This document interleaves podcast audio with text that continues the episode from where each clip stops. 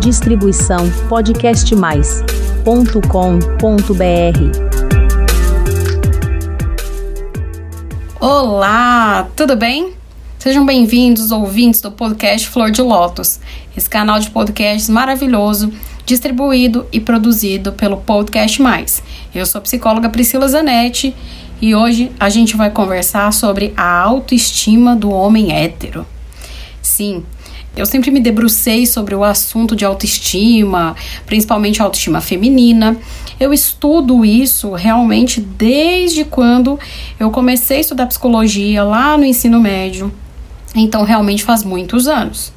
Porque eu comecei o primeiro ano do ensino médio, eu tinha 14 anos e agora eu tenho 35, então são mais de 20 anos aí. Sempre foi um assunto muito interessante para mim. E a autoestima do homem hétero é uma coisa muito interessante. Eu digo a maioria deles, né? Porque assim, conheço homens que têm autoestima muito ruim? Claro que conheço. Mas vamos pegar aí, grosso modo, que a autoestima dos homens, em geral, é muito melhor do que das mulheres. E agora a gente tem uma nova classificação, né? Os heterotop. E eu sei que esses seres, eles sempre existiram, mas nos últimos anos eles se multiplicaram em proporções dantescas, como nunca antes foi observado na história da humanidade. Eles têm uma autoestima, assim, fora do comum. Se acham a última bolacha do pacote, a última Coca-Cola do deserto, aquelas coisas. Costumam ser bem fúteis, rasos e superficiais. Um tanto narcísicos, naquele sentido de que bem assim Johnny Bravo. Você lembra desse desenho do Johnny Bravo? Eu sou o máximo, né? Ah, eu sou lindo, eu sou maravilhoso, não sei o quê. Exatamente daquele jeito. O Johnny Bravo, ele é um hétero top. É, aquele ali é uma figura bem, nossa, muito perfeita do que é um hétero top. Extremamente sem noção, desagradável e com uma autoestima assim desmedida e descabida se é que a gente pode falar que é uma autoestima, mas enfim. E esse ano, né, estamos aqui em 2023, fevereiro de 2023, está rolando o Big Brother Brasil, edição 23.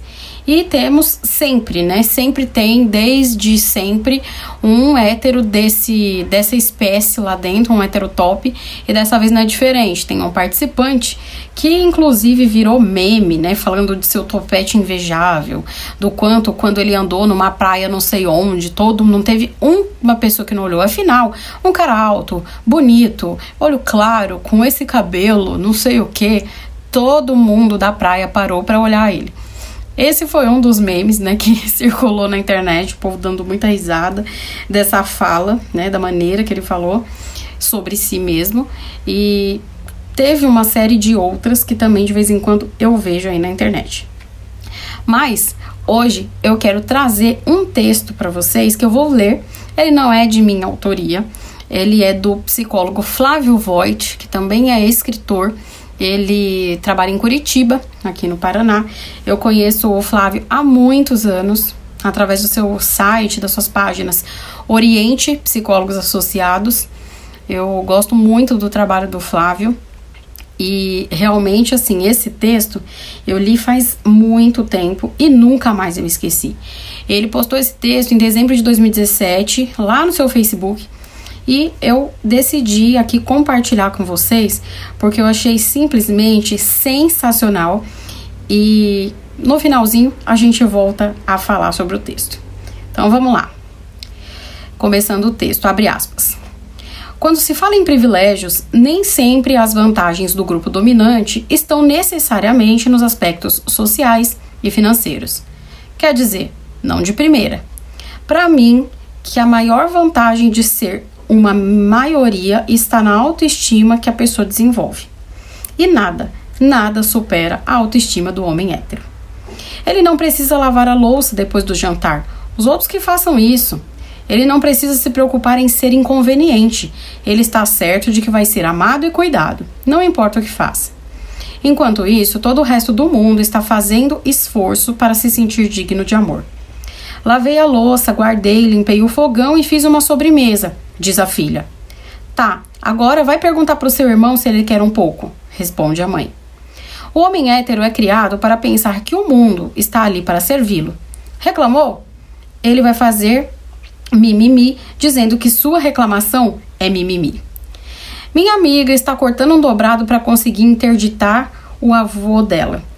Ele tem uns 80 anos e desde que ficou viúvo, sua casa virou um entre-sai de moças novinhas muito preocupadas com a saúde dele, cada uma com um top mais apertado do que a anterior. Uma namorou com ele por uma semana e levou o fogão do velho. A outra levou algumas roupas. Outra ainda levou parte da poupança. Mas o avô da minha amiga se recusa a acreditar que levou um golpe. Não, elas não querem o seu dinheiro. Ele tem certeza de que continua sendo muito atraente e que essas mocinhas de 18 anos têm todo o interesse no seu charme de terceira idade. Isso é um efeito direto do excesso de autoestima do homem hétero. Enquanto um homem gay acha que sua vida sexual acabou aos 30, uma mulher passa renil no rosto desde os 25 e uma mulher transexual é assassinada aos 19 enquanto tenta procurar um emprego, lá está ele, com 80 anos e mais rugas no rosto do que no escroto, se achando um partidão. Ele foi criado para isso. Seu programa preferido é o Carga Pesada, em que o Antônio Fagundes, sem nenhum dente original na boca, faz par romântico com a Patrícia Pilar. O que o Antônio Fagundes tem a oferecer? Um bigode bonito dos anos 70, eu concedo isso, mas só. Enquanto isso, a Patrícia Pilar precisou nascer 20 anos depois, ter uma genética impecável e passar a vida sob dieta e maquiagem. E esse casal é mostrado como a coisa mais natural do mundo.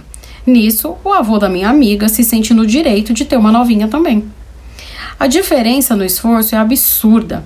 A mulher é incrível, estudada, gostosa, cheirosa, independente e pensa: será que alguém vai me amar desse jeito? O homem precisa de 17 Viagras para ter uma ereção meia bomba e se olha no espelho cheio de admiração por si, se sentindo um garanhão. É muita injustiça.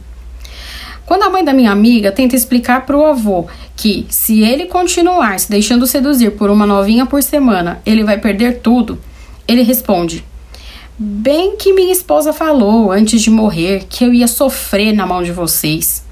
Ao que ela responde: A única coisa que a mãe falou antes de morrer é que não era para deixar você maltratar a gata dela. Honestamente, eu fico do lado da moça que ficou com ele só para levar o fogão. No mínimo, ela passou uns 20 minutos na frente do espelho se arrumando para se sentir arrumada o suficiente para dar um golpe. A vítima dela, quando muito, tomou um banho.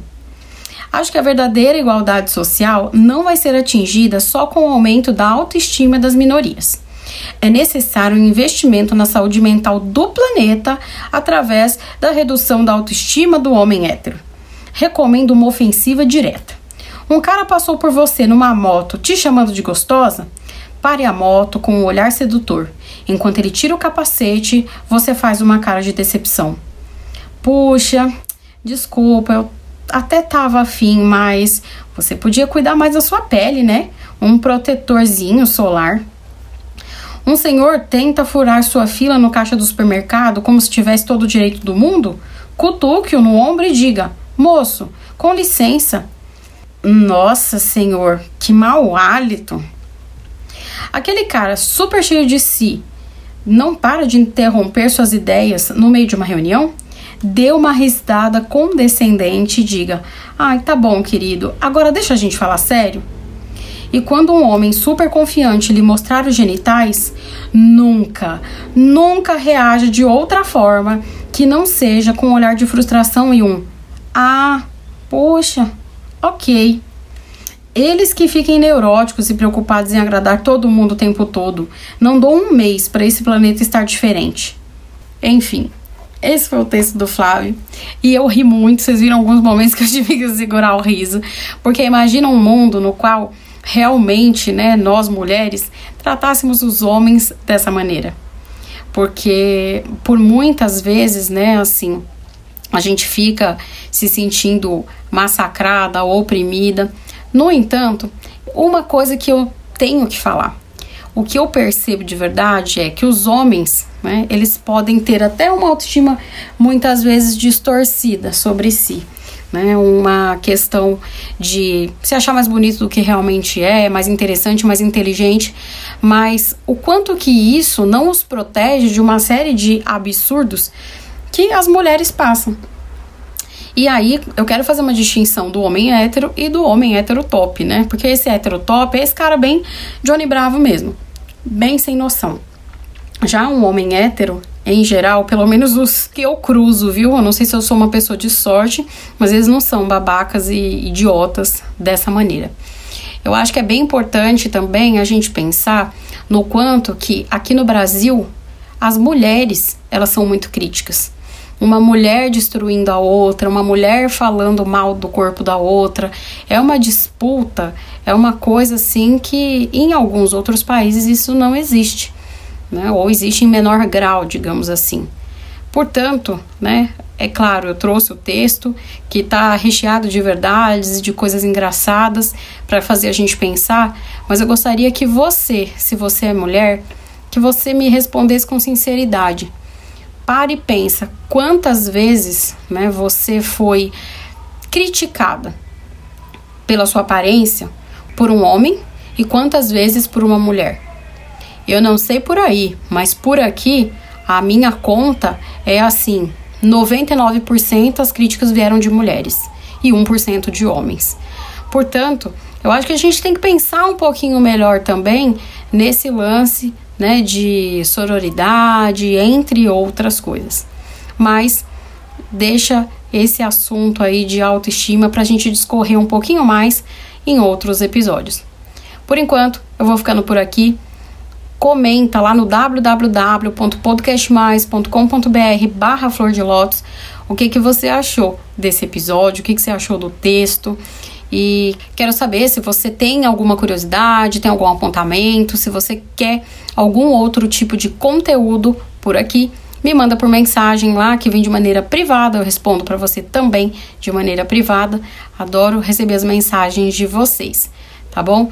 E se você ainda não é inscrito, também se inscreve lá pelo www.podcastmais.com.br barra flor de lótus, porque assim você não vai perder nenhum episódio.